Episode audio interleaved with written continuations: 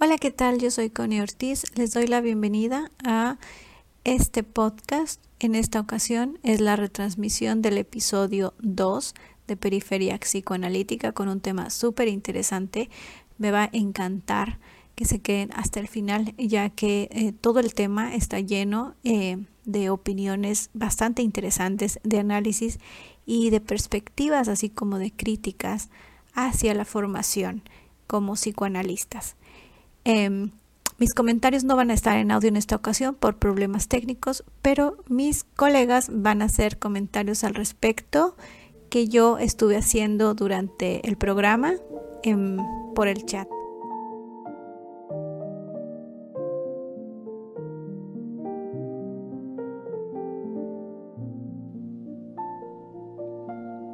Ok, según yo ya está. ¿Qué tal chicos? ¿Cómo están? Hola, ¿qué tal? ¿Sí me escuchan? Mm, sí, sí. Perfecto. ¿Qué tal? Buenas noches. ¿Qué hay? Buenas noches. Ok. ¿Cómo ven si, si vamos comentando acerca del, del, tema del día de hoy? Este, yo me disculpo si de repente no hablo mucho, ando un poco ronco por las alergias, pero voy a tratar de, este, pues de estar como compartiendo lo que pueda hasta donde pueda. Eh, ¿no? sé si alguien quisiera iniciar con ese tema acerca de la, de la formación psicoanalítica. La idea es, es, compartir tanto experiencias como posturas. No es necesario que todos estemos de acuerdo y también los oyentes en cualquier momento pueden solicitar la palabra para exponer sus puntos de vista, sus experiencias eh, y también sus, sus posturas sobre, sobre este tema de, de, la formación analítica, ¿no? Traemos, creo yo, escuelas muy diversas y debería ser interesante el, el exponer cada una de estas posturas. Adelante, George. Yo me, me ofrezco a empezar.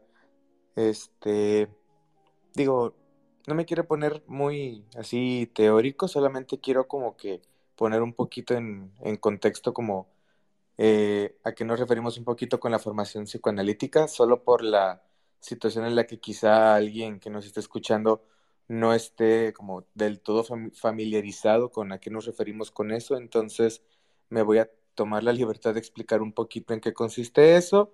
Ya después también, este, pues quiero hablar un poquito de pues, la experiencia que yo he tenido desde que comencé la práctica psicoanalítica en la licenciatura y cómo ha ido, o las cosas que he ido notando conforme voy, este, conforme avanza mi formación, ¿no?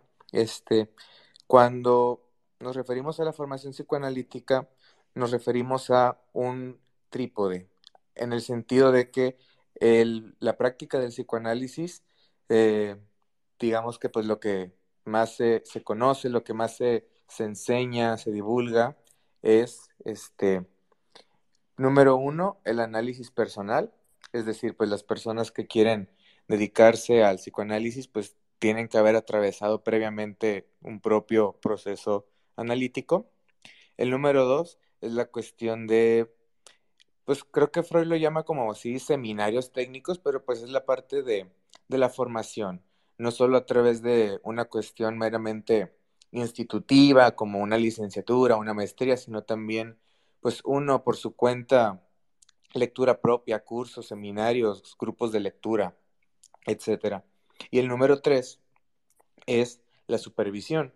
Es decir, cuando uno empieza a ver pacientes y aunque ya lleve tiempo, pues de repente es conveniente supervisar con un terapeuta que ya tiene años de experiencia, que pueda ayudar a los que vamos empezando en la clínica a pues cómo guiarnos con los pacientes, porque pues de repente nosotros podemos o no saber cómo avanzar con un caso o nuestros puntos ciegos a lo mejor, valga la redundancia, pues nos, no nos dejan ver algunas cosas que están pasando en el caso y que pues nuestro terapeuta digo, vaya lapsus, nuestro supervisor como alguien que pues como un tercero en, el escenario, pues puede ver como que, oye, fíjate en esto, oye, te recomiendo que hagas esto otro, este, y así, a grandes rasgos.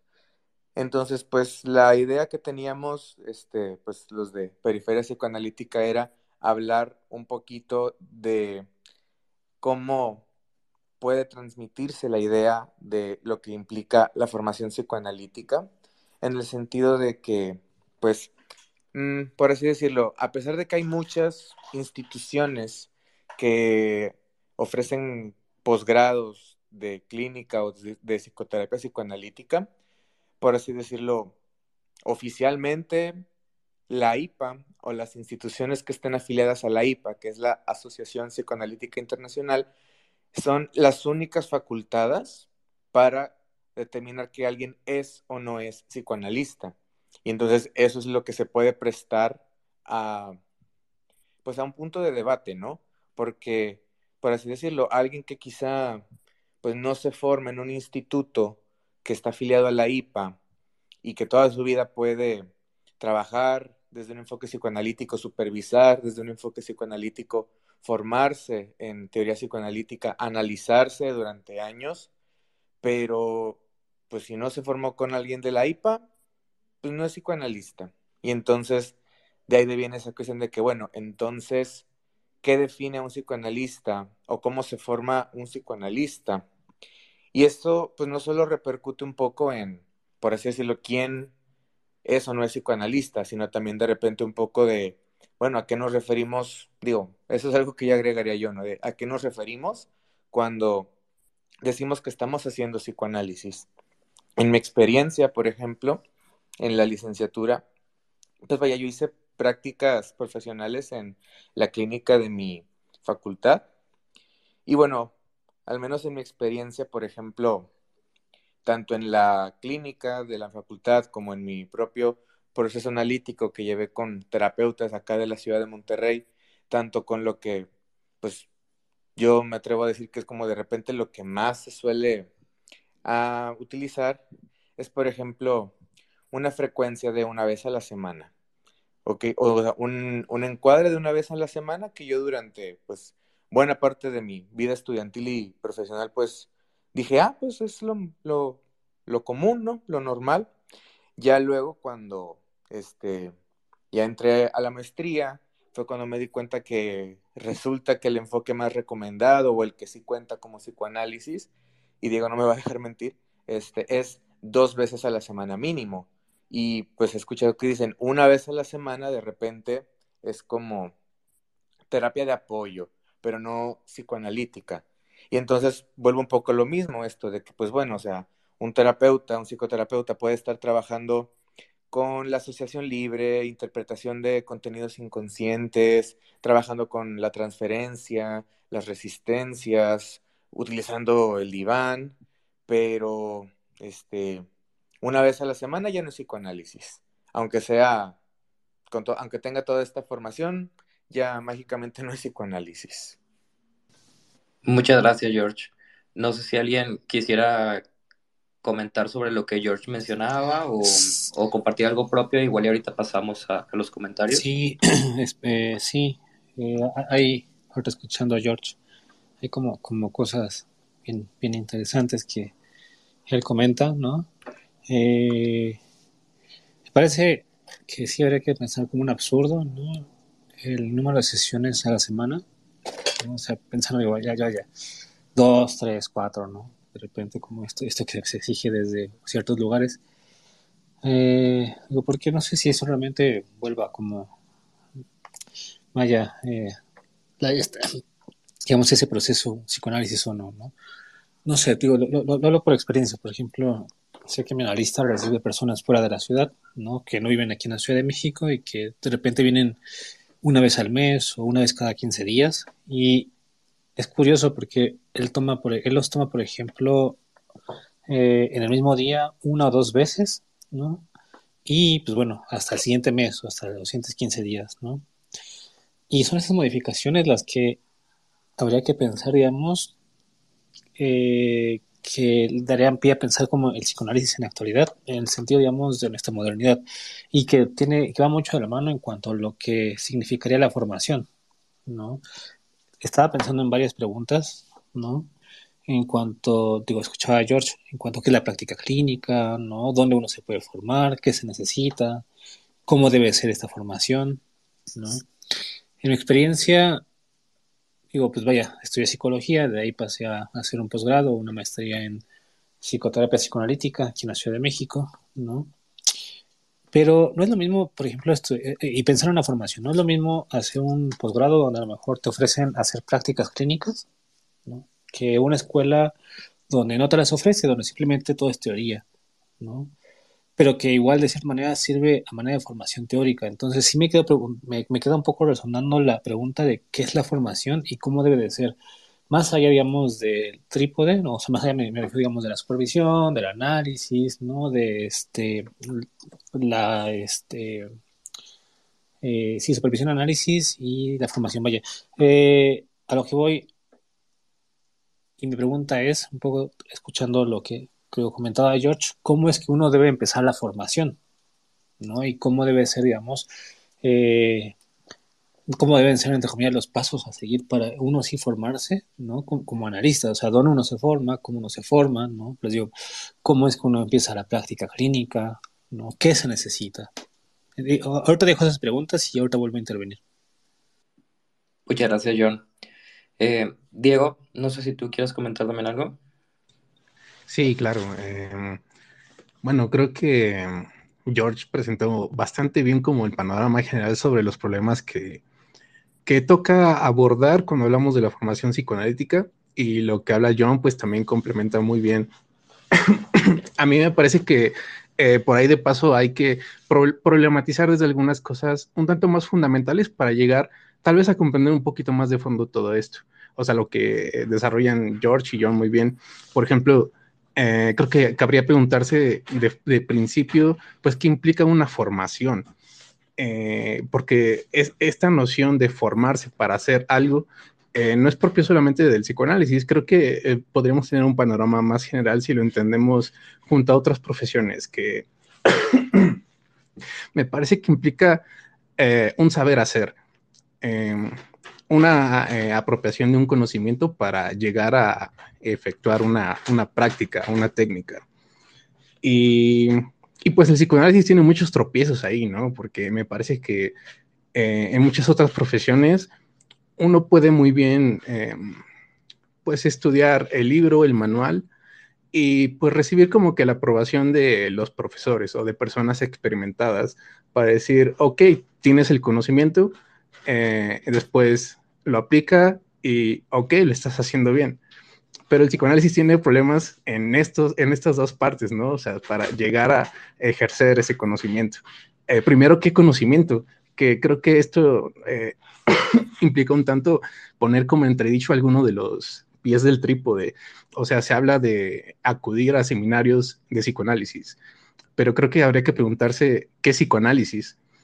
Eh, no recuerdo de qué autor, me parece que fue Néstor Brownstein, que en un texto un tanto epistemológico, eh, hablando sobre las ciencias, decía que más bien, bueno, decía que eh, no, no, es, no es tan acertado hablar de la ciencia, sino que sería más bien hablar de las ciencias.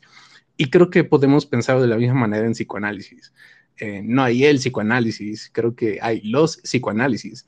Entonces, pues yo creo que de aquí saben un montón de cosas, ¿no? O sea, yo, yo, me imagino este, eh, esta patita del trípode un tanto como desquebrajada, como que hay un montón de opciones. ¿Dónde está lo correcto? Y eh, creo que esto es la base de lo que menciona George respecto a la teoría que sustenta una técnica.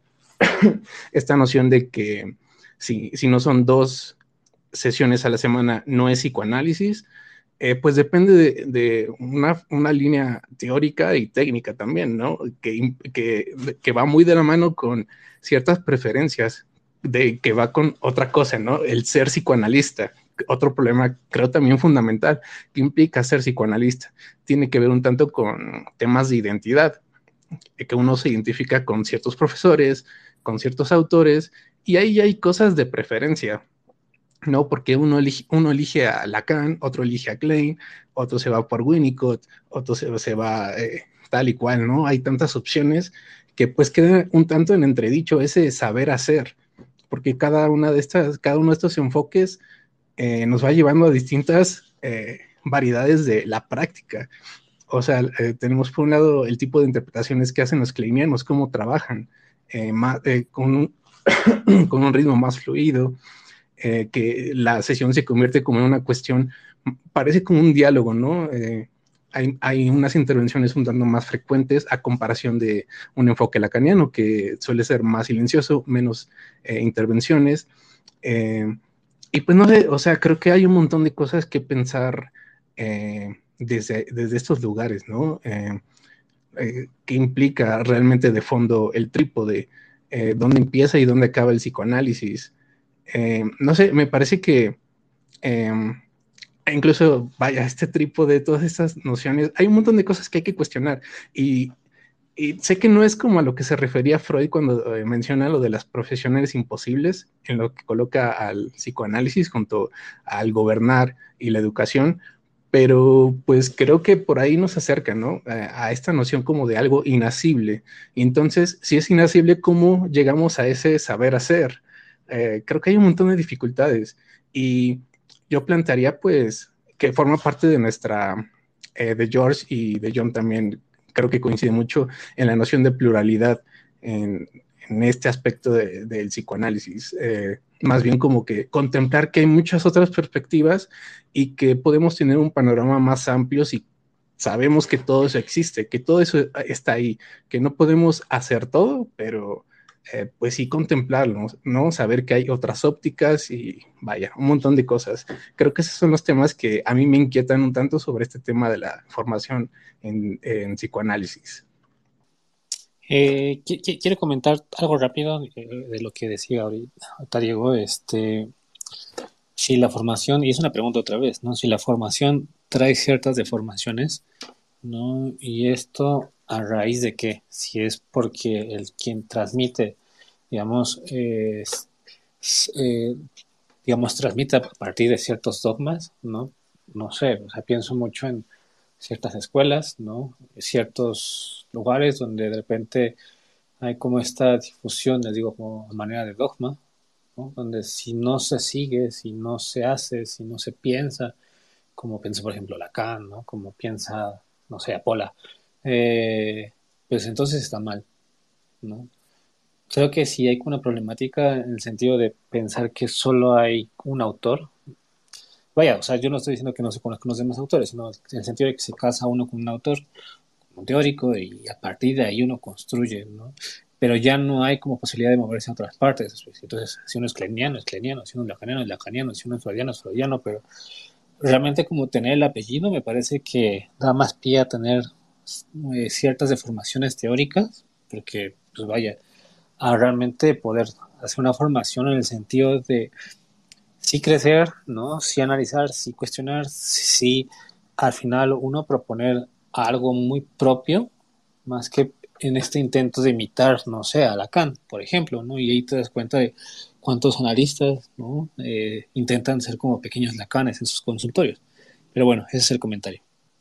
A eso eh, quiero agregar algo que había estado pensando en estos días sobre, pensando justamente en el trípode, que creo que hay un elemento extra que no está contemplado y me parece que no se suele o casi no aparece al hablar sobre la formación en psicoanálisis, que es la pertenencia a un grupo, el poder que implica, es que es un, es, un, es un mal necesario, o sea, es una cosa bien ambivalente, trae problemas y también trae ciertas soluciones. Uno tiene que estar en un grupo para formarse como psicoanalista, ¿no? Eh, uno está eh, en análisis, que, que, pues el analista estuvo en un grupo con su propia formación, con su seguimiento en seminarios teóricos, con su supervisión, eh, y uno está dentro de una institución o un grupo, ¿no? Donde uno va adquiriendo ciertos tipos de conocimientos también seleccionados. Eh, como dijiste, John, eh, hay una deformación. Eh, no nos están enseñando el psicoanálisis, nos están enseñando una versión del psicoanálisis, una lectura de Klein, una lectura de Lacan, una lectura de Winnicott o de quien les guste, ¿no? creo que es algo bien importante contemplar. recientemente estuvimos leyendo por ahí en la maestría las ideas de Wilfred Bion en, en sus su teoría de los grupos, eh, y propone dos tipos de grupos básicos. El grupo em, de, em, se me acaba de olvidar el concepto, pero la idea es que eh, de supuesto básico, grupo de supuesto básico, eh, en el que el grupo da por hechas ciertas cosas que no son cuestionables, son como ciertas certezas. Creo que ahí es donde entra esto que mencionas como de una forma dogmática de la enseñanza. Y creo que uno debería realmente plantearse en su formación eh, dónde estoy parado, en qué clase de grupo estoy metido. Eh, están estos supuestos como que el que eh, sean el esta, e, e, esta, fantasía bien rara como de que en la cadena de mi analista se analizó con tal y tal y tal y es por eso estoy más cerca de Freud, pues puede ser una parte de esas cosas, ¿no? y por otra parte están los grupos de trabajo en que, que, define Bion también, en el que las individualidades, individualidades están más reconocidas y existe la posibilidad de un ambiente más creativo, de precisamente que fomenta eh, la creatividad, la, posibilidad de, proponer ideas nuevas, de construir un nuevo conocimiento, de hacer una nueva lectura de X autor, y no solamente esta lectura eh, dogmática. Como dices, me acuerdo de una, también leímos recientemente algo de, eh, de Aluch, em, que prácticamente está invitando a no convertirse en estos pequeños lacanes, que hay que ser también críticos con estos personajes eh, que tienen su genio, pero pues eh, hay que verlos, ¿no? En, todas sus dimensiones, que, que pues ser lacaniano, él decía, en cierta forma, no es hablar como Lacan, es pensar desde el RCI, ¿no?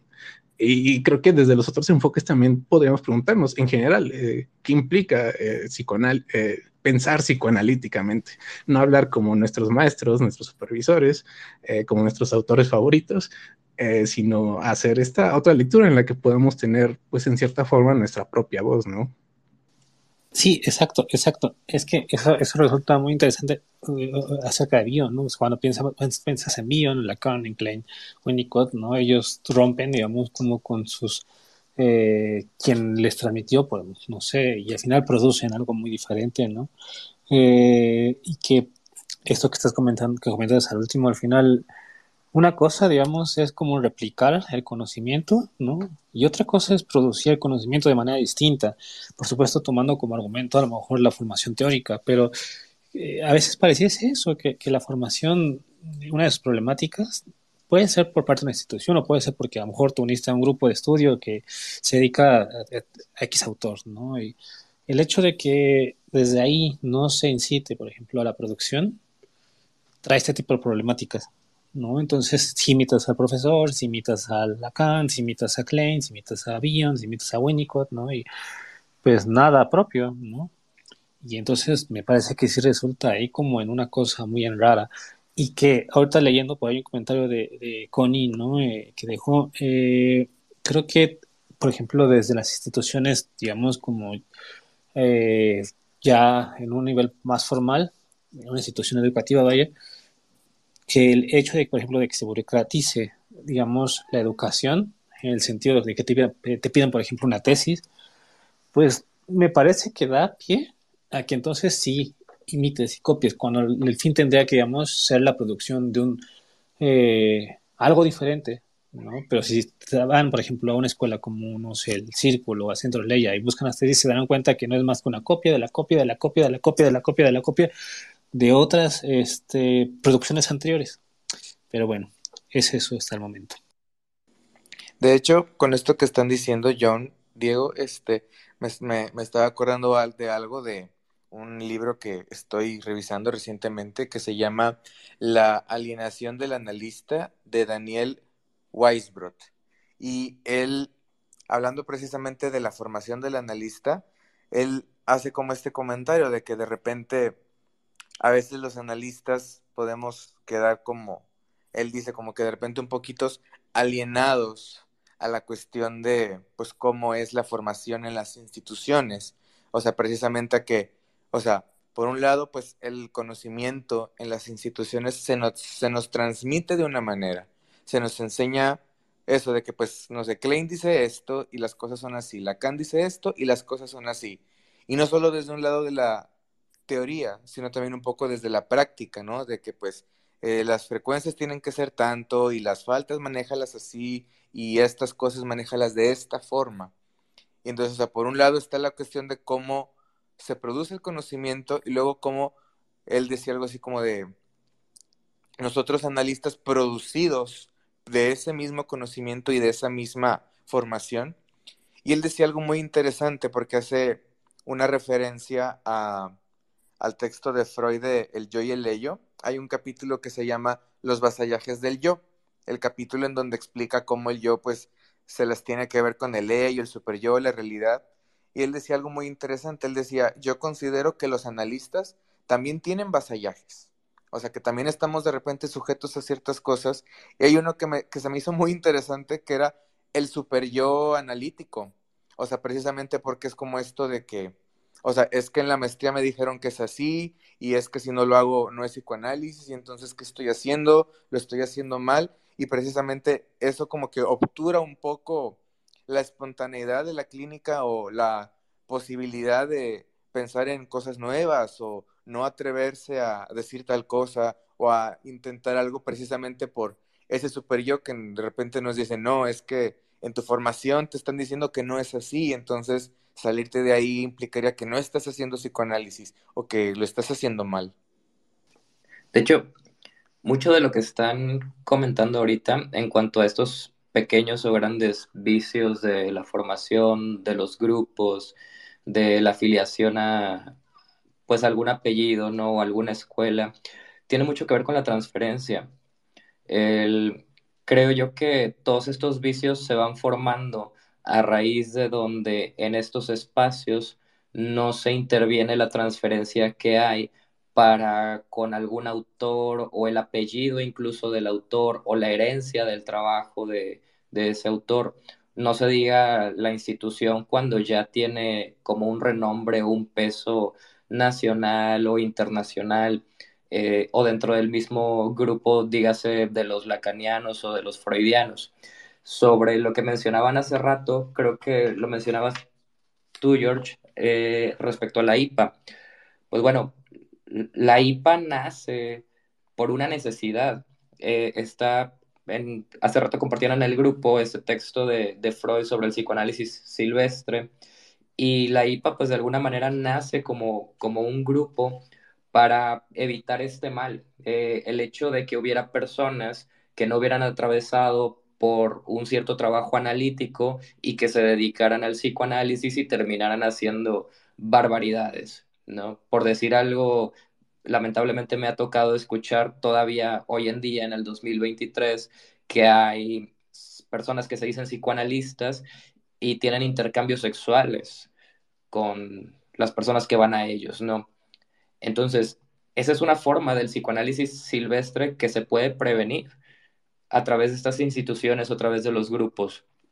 Pero si bien estas instituciones responden a ciertas necesidades históricas, conforme se van estableciendo, van formando grupos de poder, se va coagulando el, poder y el saber dentro de estos grupos. Y eso es algo que ocurre en toda institución humana, en, en todo grupo humano. Por eso, a mí me parece muy importante atravesar la idea de estas instituciones y desplazar su necesidad más hacia el planteamiento de un dispositivo analítico. Creo yo que es en la posibilidad del dispositivo analítico donde se puede romper esa cristalización del poder y del saber y que no se perpetúe la eterna transferencia con un maestro o con una escuela o con un, este, una versión teórica y que entonces eventualmente en el trabajo de esta transferencia, en ese dispositivo, eh, que igual y ahorita si hay oportunidad, tal vez valdría la pena puntuar algunas cuestiones de este dispositivo, eh, eventualmente mediante el trabajo de esa transferencia puede ir cayendo todas esas figuras de supuesto saber, que es donde se coagula o donde se ejerce este poder y que de alguna manera pues termina cayendo en una violencia este, como las que mencionaban hace rato. Em, violencias del estilo, si no haces como yo, no es psicoanálisis, o si, por ejemplo, no, no dices esto cuando la persona hace esto, o si las sesiones no son de tanta duración, o si no se analiza uno, dos, tres o cuatro veces por semana, no es psicoanálisis. Eso ya va un poquito más encaminado a, la violencia institucional. Entonces, creo yo que este tema de las instituciones pues, es un arma de doble filo, porque sí nace a partir de, de la respuesta a una necesidad, pero con el paso del tiempo se va cristalizando. Eh, bueno, hasta aquí no sé si alguien quiera como aportar algo más antes de... Eh, sí, un poco leyendo el comentario que dejó Connie ya otra vez y que va en relación a, lo que comentas, ¿no? Creo que eh, lo que comenta Connie aquí es que sin análisis no hay analista y de cierta manera sí. pero, ¿por qué? Creo que tiene que ver mucho en cuanto a la posibilidad de romper con toda la cuestión transferencial. ¿Sí se me escucha? Sí. Eh, digo, tiene que ver con la posibilidad de romper contra esta cuestión transferencial, ¿no? Y entonces sin mandar al carajo a tu analista, sin mandar al carajo al maestro, sin mandar al carajo, digamos, a quien supuestamente, eh, vaya, no, no, no, no, y a, eso no me refiero, digamos, a que no, no puedas, digamos, tener como cierta mediación, sino en el sentido de cuestionar, ¿no? Decir, claro, pues este güey se equivoca, ¿no? Claro, Lacan pues, no es como que sea la gran cosa. Claro, Freud tampoco es que sea la gran cosa, ¿no? Claro, el maestro que me dio tal clase no es que sea la gran cosa. Eh, uno podrá mirarlo, pero de ahí, digamos, a que tenga uno, eh, toda esta verdad, ¿no? Esta supuesta verdad, me parece que el análisis ayuda mucho a cuestionar esos lugares. Y entonces, si, si no hay análisis, eh, uno muy difícilmente va a poder salir de ciertos, de ciertas lógicas, ¿no? Uno muy difícilmente va a producir. Y ojo, porque también entiendo que hay escuelas, ¿no? lugares donde pareciese que se dice que, claro, no se necesita análisis, no se necesita cierto tipo de eh, comprensiones lógico-matemáticas, ¿no? Como para poder intervenir y a partir de ahí, digamos, este, pues bueno, pueden ir bien las cosas, ¿no? Yo estoy muy en contra de eso tampoco creo que el análisis sea como una cosa obligatoria. Al final me parece que uno tiene que análisis porque quiere análisis, porque a lo mejor lo necesita, porque a lo mejor algo está sucediendo en la vida que, pues, por supuesto, te empuja, ¿no? Y que a partir de ahí uno debe ser analista. ¿Cuántos no han vuelto, se han vuelto grandes analistas a partir de un análisis sin necesariamente tener esa intención en un primer momento, por ejemplo, ¿no? Entonces sí, sí creo que es importante como el análisis para romper un poco con lo que comentabas ahí, Carlos, y, un poco siguiendo el comentario de Connie. Sí, totalmente. Y de hecho, un poquito para allá iba con esto del dispositivo analítico, porque es en el análisis donde se da ese trabajo de la transferencia. Creo que es imposible hacer ese trabajo de esa transferencia eh, en un grupo a manera de universidad, por ejemplo, o, o en una escuela donde no hay una propuesta de no sé si me escucho. Ah, sí, sí me escucho. Ok. Sí. Sí, es que se cortó un poquito por acá el, internet. Este, pero les decía, eh, si pensamos el psicoanálisis como, un dispositivo, es justamente en el propio análisis donde se da esa oportunidad de trabajar la transferencia, cosa que no hay en otros, como en otros campos o en otras áreas de trabajo. El estudio teórico es muy importante, eh, también la supervisión, pero de alguna manera carecen como de ese tratamiento de la transferencia que se puede dar solamente a través del análisis y es ahí donde, pues vamos, la cura, la cura prácticamente es ese atravesamiento de la, de la transferencia. Y, y los, demás, los demás espacios pueden girar como alrededor del análisis, pero no pueden operar solos. No sé si me explico ahí en cuanto a la formación analítica específicamente, porque si no ya estaríamos hablando de una formación académica o de una formación institucionalizada. Claro, digo, se entiende, ¿no? Digo, ya por la cuestión digo, de las instituciones, porque al final, por ejemplo, lo que mencionaba George al principio, me quedé pensando y ahorita me, me la cabeza, ¿no? Eh, ¿Qué significa, por ejemplo, estar dentro de la IPA? Si la formación, digamos, de escuelas avaladas por la IPA es, mejor, mucho, es mucho mejor que un grupo de estudio, digamos, independiente, no un grupo pequeño, donde a lo mejor se juntan un par, digamos, de interesados en leer a Freud. Y, o sea, ¿qué es mejor? Una, formación, digamos, por una escuela avalada por la IPA o el grupo, digamos, pequeño que, que intenta, digamos, leer y avanzar, digamos, en una lectura como muy, muy personal. Eh, ¿Y a qué voy con esto? Retomando un poco lo que George mencionaba al principio y ahorita que también hablabas, Carlos, eh, recordé cómo qué significaría, por ejemplo, estar analizado por alguien de la IPA, ¿no? Cuando pareciese que a veces hay como una especie de linaje. ¿A qué voy con esto? Claro, mi analista se analizó con X analista de los 60 o de los 70 y ese analista se analizó con un discípulo de Freud, por ejemplo, ¿no? Y entonces eso me parece que también trae cierto tipo de problemáticas y que sí están y sí suceden, ¿no? O sea, sucede, digamos, así como con los de la IPA, así como con, la, con los lacanianos, ¿no? Porque también los lacanianos, claro, yo me, me analicé con Alush, por ejemplo, ¿no? Y Alush se anunció con Lacan, parece como esta cosa del linaje y que eso, les digo, al final trae como ciertas deformaciones, sobre todo cuando el mismo analista no tiene como la responsabilidad de intervenir como en estas cuestiones como muy particulares de, del analizante, ¿no? Eh, y por supuesto que el analista da cuenta. Si rompe con eso, posiblemente el paciente se vaya. Pero eh, a lo que voy es qué tanto sucede, ¿no? De hecho, fíjate, no lo mencioné ahorita, pero en lo que estaban comentando me acordé, hay un libro de Manuel Hernández que se llama La localización del analista la formación psicoanalítica de Freud a Lacan. Y en ese libro eh, aborda mucha historia y también aborda algunos elementos de la, del dispositivo analítico. Em, y, habla justamente como de esta circularidad en, en uno de los capítulos. Habla de esta circularidad que se va dando dentro de los grupos lo que mencionabas tú ahorita, John, el, como el pedigrí o esta cadenita de yo me analicé con tal persona que fue analizante de tal persona o fue mi maestro, etcétera, etcétera. Todas esas son figuras de amo y de alguna manera también poco a poco tienen que ir cayendo en el propio trabajo del análisis. Entonces, lo que menciona Manuel Hernández es que estos grupos pueden generar cierta circularidad pero también es necesario que existan los grupos para que haya una localización de los de analistas, vamos a decir. Es decir,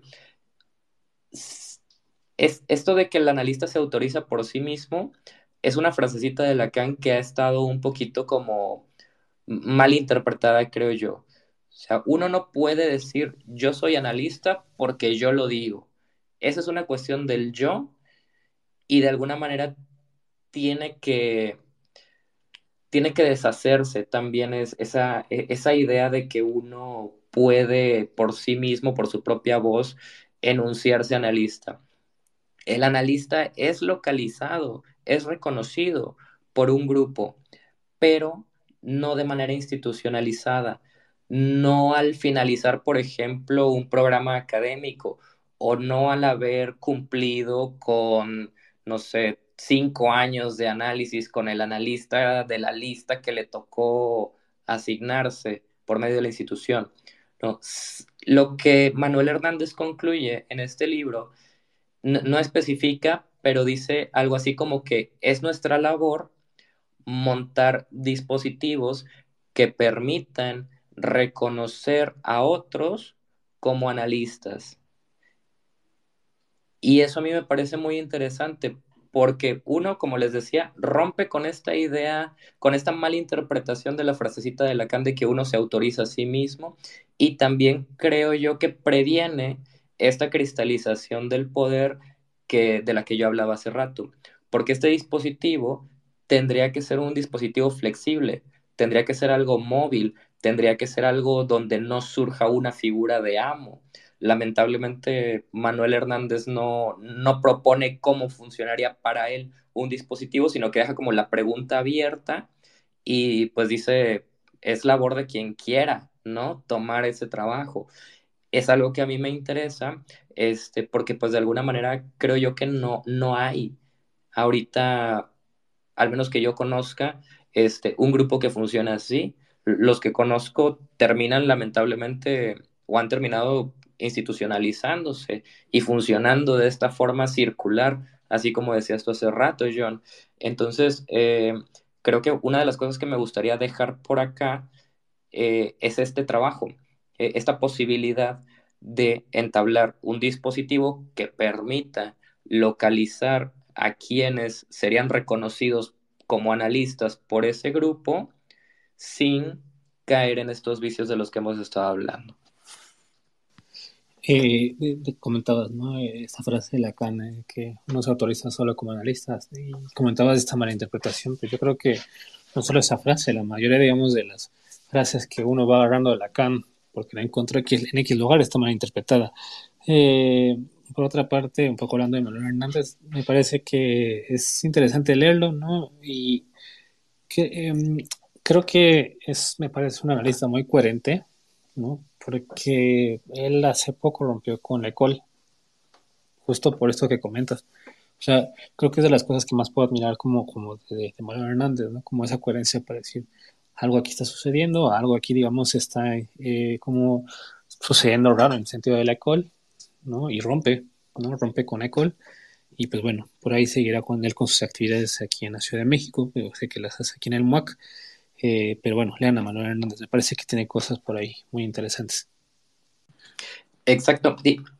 ahorita que mencionas esto, fíjense muy bien cómo esa raíz de las rupturas con las escuelas y con las instituciones, donde se sostiene un trabajo analítico. Por ejemplo, en algún momento, Freud y sus secuaces fundaron la IPA. La IPA se institucionalizó y eventualmente vino una ruptura de la IPA con Lacan. Ese es como uno de los casos más sonados a lo largo de la historia del psicoanálisis, pero constantemente hay rupturas para con esos grupos o con esas escuelas. Ahorita qué bueno que rescatas el, caso de Manuel Hernández, porque creo yo que al menos aquí en México, eh, pues es como un, no sé si llamarlo un, un testimonio o una evidencia de cómo muchas veces el movimiento psicoanalítico está justamente en la ruptura o en la fractura de estos grupos, más que en la consolidación y el sostén de los grupos. Eh, quería leer como los comentarios que había por ahí para no dejarlos ahí este, pendientes. Eh, por ahí veo que, déjame que se me abran, Christian, Christian Taylor, bueno, no, no alcanzo a leer como completo el nombre, pero dice, yo también estoy de acuerdo que sin análisis no hay analista, porque más que ser algo necesario y que ayuda para poder escuchar a otro, es toda una experiencia pasar por el Iván, pasar por la interpretación de los sueños, la vergüenza de un lapsus. Después con Ivo, escribir, eh, pienso que la formación está en la combinación siguiente, tu propio análisis, el estudio sostenido de los conceptos y la formación, la supervisión, control de casos, la transmisión del, con los significantes del psicoanálisis en el saber en falta. Y bueno, otra cosa, eh, agregando un poco lo que mencionó Connie y lo que mencionó Cristian, creo que también la formación es algo que nunca termina. O sea, no es que uno termine de leer a un autor o algo que a uno le interese y ahí paró, ¿no? Al final me parece que es algo que exige toda la vida, ¿no? Pensar que es simplemente un como momento de, un lapso del tiempo, un pequeño momento en la vida, pues no, me parece que es algo que será continuo, será, digamos, algo que esté ahí eh, como presente, ¿no? Porque no en el sentido de actualización, sino en el sentido, digamos, de poder seguir produciendo. Creo que eso está bien importante para eh, distinguir, eh, bueno, como cierta necesidad por eh, ¿cómo decirlo? Separar al analista del, del título, que no sé, creo que... A ver, un momentito porque tengo aquí esto. Está haciendo ruido. Listo. Em, sí, quería decir que, eh, no sé, lo comparo, por ejemplo, con la formación en, en psicología, en que uno pues va transitando semestres, eh, adquiere ciertos conocimientos que son validados de cierta forma y pues después uno obtiene un título que en teoría uno lo habilita para, para ejercer, hacer ciertas cosas, hacer lo que un psicólogo puede hacer. Pero eh, creo que ese es un gran problema del que precisamente a través de todo esto que discutimos, varios grupos de psicoanalistas, de psicoanalistas, pues han, tratando como, han, tratado de desprender al, al, psicoanálisis, que pues el título, el título no basta, el título no, no define lo que es ser psicoanalista, porque es algo bastante más amplio, eh, que no tiene que ver solamente como con la capacidad, eh, sino pues también con una identidad. Uno, eh, uno encara el trabajo psicoanalítico en el diván, en el consultorio, em, a través de sí mismo, o sea, de lo que vaya de su personalidad. Uno está ahí realmente en contacto con, el otro. Eh, y no, eh, no, es, no, es, el título lo que está de frente. Uno no está, eh, uno no obtiene la cura a través de un título, sino a través de todo este trabajo que está atrás, que no se alcanza, no se alcanza pues a, a aprender a través de, pues, como la formación convencional, digamos, ¿no?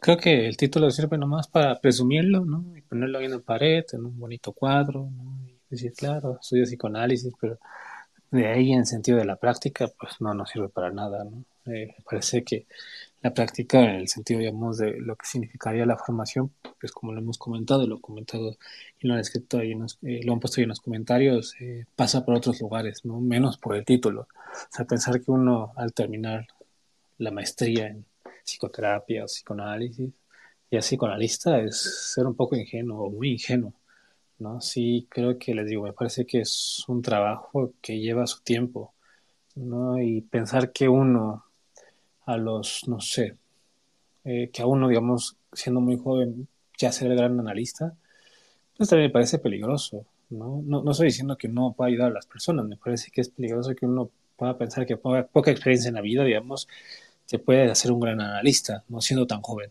¿no? Pero les digo, eso no significa que uno no pueda ayudar a las personas, que eso es otra cosa totalmente diferente. Claro, ¿no? Y que además yo creo, no sé si me escucho ahí. Perfecto. Sí. Excelente. Este, yo creo que para, para el devenir analista no hay ni, ni edad ni, ni años de, de titulación ni, ni, nada que se pueda como, como cuantificar. Este, todo eso responde a, a otras necesidades quizás administrativas o de, sí, de, de, regulación de, de, la población que dentro del análisis incluso se pueden como poner en, en duda. Eh, yo quería también rescatar un comentario que hacía por acá Camila en, en, Twitter. Dice, creo que el analista hasta cierto punto se le ve como el gran otro. Eh, creo yo que es, de alguna forma sí se busca un poquito en un primer momento a, un analista como si fuera ese, ese gran otro de donde vamos a, a obtener una respuesta o de donde vamos a obtener la, la satisfacción de una demanda, eh, como un poquito una fantasía, pero está destinado a, a desilusionar. Este, el otro como tal no, no, no se le encuentra ni, ni en el analista ni, ni en las instituciones y creo yo que la, en, en el analista sí hay oportunidad como de trabajar esa caída y en la institución no. Eh, ahí es donde yo veo muchas veces el, el problema de, pero bueno, como mencionábamos hace rato, no, no, es que sean malas, responden a una necesidad, las instituciones, solo creo que hay que estar advertidos. Eh, hay una conferencia muy bonita de, de Guy, Guy Legafé, donde mencionaba justamente que, que, estas instituciones pues están ahí y cumplen una función, no dentro del recorrido de la formación analítica, pero hay que atravesarlas. Este, y, a mí me gusta mucho como esa, esa perspectiva. Claro, pero también creo que es tarea como de las instituciones que, que te como esa posibilidad porque al final, digamos, yo no puedo ver como con buenos ojos a una institución privada. O sea, no en el sentido, digamos, de hacer un revolucionario, digamos, anticapitalista, no, no voy a eso, sino al final, digamos, pensar que una institución educativa siempre va a buscar clientes, ¿no? alumnos. Y, por supuesto, va a buscar a veces retenerlos, ¿no? No estoy hablando de alguna escuela en específico, pero simplemente pónganse a pensar, digamos, cuántas veces no se manda publicidad, ¿no? De que haber tal taller, que haber tal curso, que te sirve la maestría, que no sé qué, que bla, bla, bla, bla, bla, bla. Ese parte de la generación del, no, total generación, digamos, de los egresados de, de, analistas, no sé qué, ¿no? Y eso, eso es, me parece que es lo peligroso de las instituciones, ¿no? En el sentido de que no podemos pensar de manera ingenua, sobre todo cuando, digamos, hay un cobro, digamos, de por medio. Y no es un cobro, digamos, o sea, es un cobro que no tiene nada que ver con el de la análisis, es un cobro totalmente diferente. Entonces sí creo que ahí hay como eh, algo que, que, que, habría que pensar, ¿no? O sea, que la institución, institución, perdón, debe darte la posibilidad de poder atravesar eso y, por otra parte, entender que no necesariamente puede que sea así. Sí, totalmente. Creo yo que por ahí van los, los dispositivos de los que hablaba este Manuel Hernández en ese libro, eh, dando esa, esa, esa posibilidad de, de las rupturas de las que hablábamos hace rato.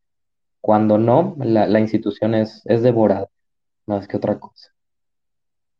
Sí, exacto. Y entonces eh, uno ya actúa, digamos, en nombre de la institución. Claro, yo salí de Centro Ley, digo, yo salí de ahí, ¿no? Pero actualmente, digo, pues, hace mucho que no estoy ahí, pero sí puedo, sí, sí puedo reconocer a personas que dicen, claro, yo salí de esta escuela y por eso soy la gran cosa, ¿no? Y entonces nunca dejan, digamos, el nombre, ¿no? Por eso digo, pensarse como con nombre y apellido es, ahí donde me parece que no hay una formación, sino una deformación. De acuerdo. Chicos, no sé si quieren este, ir dando como, como algunas conclusiones. Eh, de mi parte, yo me quedo mucho con la idea de buscar crear estos dispositivos abiertos, móviles, flexibles, eh, tal vez como eh, emergentes y evanescentes, eh, me quedo mucho con el no cargarnos demasiado hacia una formación meramente teórica. La, teoría sí es muy importante, pero solamente es, un, es una parte de este trípode que, George trajo por acá la, como a la conversación hace rato. Hay, que, hay que sostener eh, esta formación mediante el análisis también y mediante una práctica y una supervisión. ahora el cómo cada quien desee hacer este recorrido es una cuestión, insisto, no, es una cuestión de sentido, no es una cuestión que yo plantearía como un saber, es más una cuestión que tiene que ver con una, con una orientación, eh, una orientación de un trabajo inconsciente, de un análisis de esa transferencia y que eventualmente hay que estar advertidos de que no hay garantías. Es una de las cosas por las que a veces las instituciones o ciertos grupos son tan seductores y acumulan tanto poder porque seducen con esa supuesta garantía de que estudiando ahí con ellos o analizándonos con tal o cual vamos a tener el reconocimiento de, insisto, no es una cuestión de ego, esa, esa autorización de la que hablaba Lacan no tiene nada que ver con una cuestión del yo, tiene que ver con un trabajo y ese trabajo se sostiene o se puede sostener, mejor dicho, eh, en dispositivos móviles. Eh, cuando digo dispositivos móviles, tal vez fue como un poquito inconsciente, pero no me refería a, los celulares ni a los dispositivos digitales, me refiero a, a dispositivos que operen con movilidad, con flexibilidad, que aparezcan, insisto, y después se desvanezcan para permitir respirar a aquel que está en esa formación. Pero creo yo que también viene muy ad hoc, ¿no? A un poquito lo que estamos haciendo por acá o lo que estamos tratando de, hacer. Y pues bueno, esa es como mi, mi, conclusión de esto en cuanto a teorías, posturas y demás. Creo que Diego lo, creo que sí fue Diego, lo dijo muy bien. No hay un solo psicoanálisis, sino que hay los psicoanálisis. Eh, es muy diverso esto. Y ahí sí, en cuanto a la teoría que cada quien desea agarrar, yo realmente no creo que haya una mejor o peor. Este, por ejemplo, en mi caso, yo me cargué más a, la lectura de los textos freudianos y, de Lacan eh, por una cuestión meramente, como decíamos, de gusto, pero pues, vamos, yo no, descartaría eh, a una Melanie Klein o a un Winnicott que me parecen también maravillosos, pero pues que al menos en mi caso la verdad es que la, vida y el tiempo no, no, me da para leerlo todo, entonces pues sí tengo que, limitarme un poquito en ese sentido y ahí es donde yo he tomado mis decisiones, pero de lo que se trata es de no cerrarse a, creer que nada más el psicoanálisis de un autor es el bueno o la proposición de una institución es la buena. Acá hay diversidad y creo yo que recordando eso podemos aliviar muchas cosas. A mí, ah, bueno, eh, pues todo esto me, me ha hecho pensar en cómo hay cierta, hay una, yo diría, es mi, eh, tal vez sea una exageración para algunos, pero así me voy con esta, esta perspectiva, que hay una gran coherencia dentro del psicoanálisis, desde eh, la teoría clínica, la forma en la que se entiende la patología, la forma en la que se comprende eh, el análisis y la formación, me ha hecho pensar en cómo todo va encajando y parece girar en torno a lo podemos comprender desde varios conceptos. Principalmente lo que yo observo ahorita con todo esto, pues es que remite constantemente a la castración, a que eh, así como pues alrededor de la castración podemos comprender diferentes estructuras psíquicas de lo que nos encontramos en el consultorio y poder comprender varias conflictivas eh, de los pacientes, eh, también nos habla sobre lo que sucede en la formación, como uno pues no llega a ser psicoanalista completamente. O sea, así como tampoco hay un fin de análisis completo, que no podemos aspirar como a esa totalidad, a esa completud, a que alguien diga, yo estoy completamente analizado. Pues nadie, ¿no? Eh, y que también, pues uno en cierta parte tiene que renunciar como a esa aspiración. El, el análisis no puede llegar, no puede durar toda la vida. hay un punto en el que pues hay que renunciar, hay que terminarlo, por, por prolongado que que llegue a ser. Y de igual forma, pues uno se encuentra constantemente con esto. O sea, lo que dijiste ahorita sobre la diversidad de autores y la selección que podemos hacer de algunos por preferencia, pues también creo que nos recuerda ese tema de la castración, que no podemos tenerlo todo, no nos da el tiempo.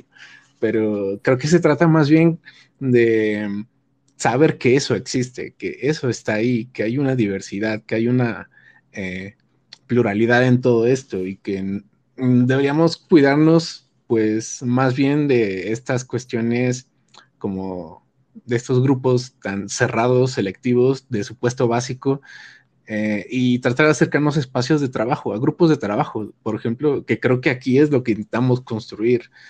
Eh, dialogar, eh, intercambiar ideas, tratar de construir algo, que es como funciona una sesión analítica, cuando uno, un paciente llega con un sueño, pues uno no sabe qué, qué dice ese sueño, ¿no? Uno va construyendo idealmente en el mejor escenario, pues el significado junto con el paciente. Y que, pues, bueno, creo que es interesante la forma en la que va encajando todo lo que podemos llegar a comprender hoy, no solamente de esta abstracción que es la formación psicoanalítica, sino del trabajo que nosotros como aspirantes a llegar a ser psicoanalistas o los que ya podríamos decir, eh, pues, a pesar de la duda que ya son psicoanalistas, pues como pues todo este rol, ¿no? De aceptar la castración, de ir significando, reconocer lo inalcanzable, eh, lo imposible y pues un montón de cosas. Sí, por supuesto. Y un poco también ya para concluyendo y retomar lo que, es lo que uno necesita para formarse, pues al final sí el interés por el psicoanálisis, ¿no? Por supuesto, les digo, retomando también lo que han comentado, ¿no? La formación en sentido de la teoría, sí el análisis y al final sí la supervisión, pero para eso habrá que empezar a trabajar en la clínica y me parece que eso sería como otro tema bien interesante, ¿no? Pero bueno, eh, creo que ha sido como una plática linda, ¿no? Eh, les agradezco como que hayan estado aquí, que, hemos, que hayamos podido como compartir todo, ¿no? Ojalá podamos seguir ampliando el tema porque se queda como para mucho más. Sí, de acuerdo. Y bueno, no sé si, si tú, George, comentaste algo hacia el final. Me, perdí un poquito ahorita a, a ver como los, los tweets que, que habían compartido. Y yo no tengo nada que agregar más que gracias a quienes estuvieron aquí escuchando esta conversación. Ya. Ok, perfecto. Muchísimas gracias. Y sí, de mi parte, igualmente, muchísimas gracias a todos los que nos acompañaron. Eh, recuerden, los países los estamos haciendo cada 15 días. Eh, creo que todavía no está definido el, tema del siguiente, pero en cuanto lo tengamos en estos días, yo creo que lo estaremos publicando. Y pues de igual forma, muchas gracias por sus participaciones y por su interés.